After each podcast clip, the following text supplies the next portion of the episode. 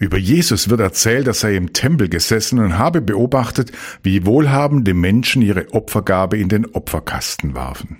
Da kam eine arme Witwe. Sie habe die letzten Kupfermünzen aus ihrer Börse in den Opferkasten geworfen. Jesus habe dann gesagt, Wahrlich, das sage ich euch, diese arme Witwe hat mehr gegeben als alle anderen. Denn alle haben nur etwas von ihrem Überfluss eingeworfen, aber diese Witwe, die selbst arm ist, hat alles hergegeben, was sie zum Leben hatte. Zum Leben zu wenig, zum Sterben zu viel. Zwei Kupfermünzen. Die gibt es heute noch, ein Cent, zwei Cent, fünf Cent.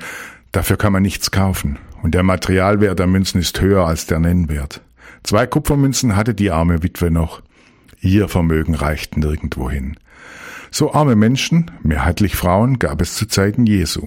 So arme Menschen gibt es heute noch. Immer noch häufig Frauen. Wir sind gemeinsam verantwortlich, Armut zu bekämpfen. Die Armut in der Stadt und in der Region und die Armut weltweit. Heute am 17. Oktober ist der internationale Tag für die Beseitigung der Armut, ausgerufen von den Vereinten Nationen vor fast mehr als 40 Jahren. Trotz allem hat sich seither wenig geändert. Noch immer sind Menschen lebensbedrohlich arm.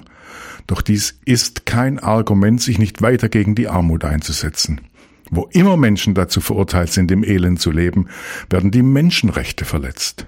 Sich mit vereinten Kräften für ihre Achtung einzusetzen, ist unsere heilige Pflicht.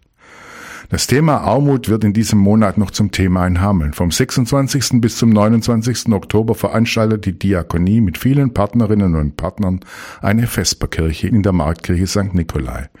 Menschen sind eingeladen, miteinander zu essen und zu trinken, unabhängig davon, wie viel sie im Portemonnaie haben. Vielmehr noch, sie sind eingeladen, miteinander zu überlegen, was wir gemeinsam gegen Armut machen. Ein guter Ansatz, meint Pastor Christoph Vetter aus Erzen.